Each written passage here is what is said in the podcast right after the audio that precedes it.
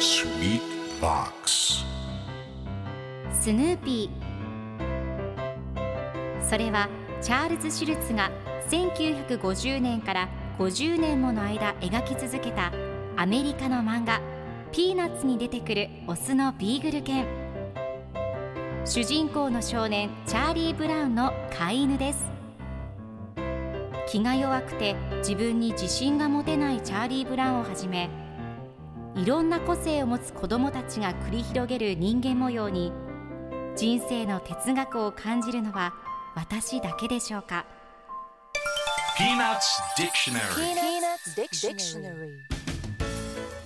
Peanuts Dictionary このコーナーではスヌーピーを愛してやまない私高木マーガレットが物語に出てくる英語の名台詞の中から心に響くフレーズをピックアップ。これを聞けばポジティブに頑張れるそんな奥の深い名言を分かりやすく翻訳していきます。それでは今日ピックアップする名言はこちら。I suppose I have to let him win too. I suppose I have to let him win too. おまけにわざと彼に勝たせてあげないといけないのかもしれない。今日のコミックは1988年1月26日のものです。チャーリー・ブラウンとスヌーピーが一緒におしゃべりをしています。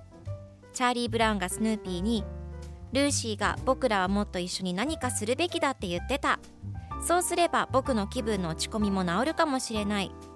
だってだから一緒にチェッカーをやってくれないかなと思ってというと最後のコマではチャーリー・ブラウンとスヌーピーが一緒にチェッカーをしていてスヌーピーがおまけにわざと彼に勝たせてあげないといけないのかもしれないと考えています。今日のワンポイント英語はこちら。Suppose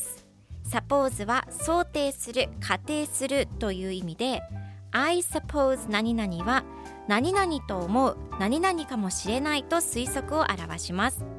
特に根拠のない推測の時に I suppose を使います。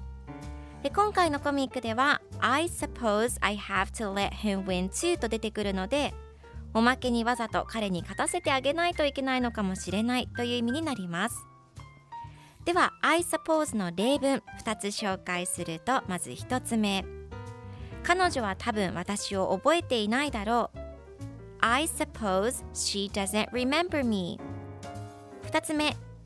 来週もしかしたら空いているかもしれない。I suppose I'll be free next week それでは一緒に言ってみましょう Repeat after me I suppose I suppose Good job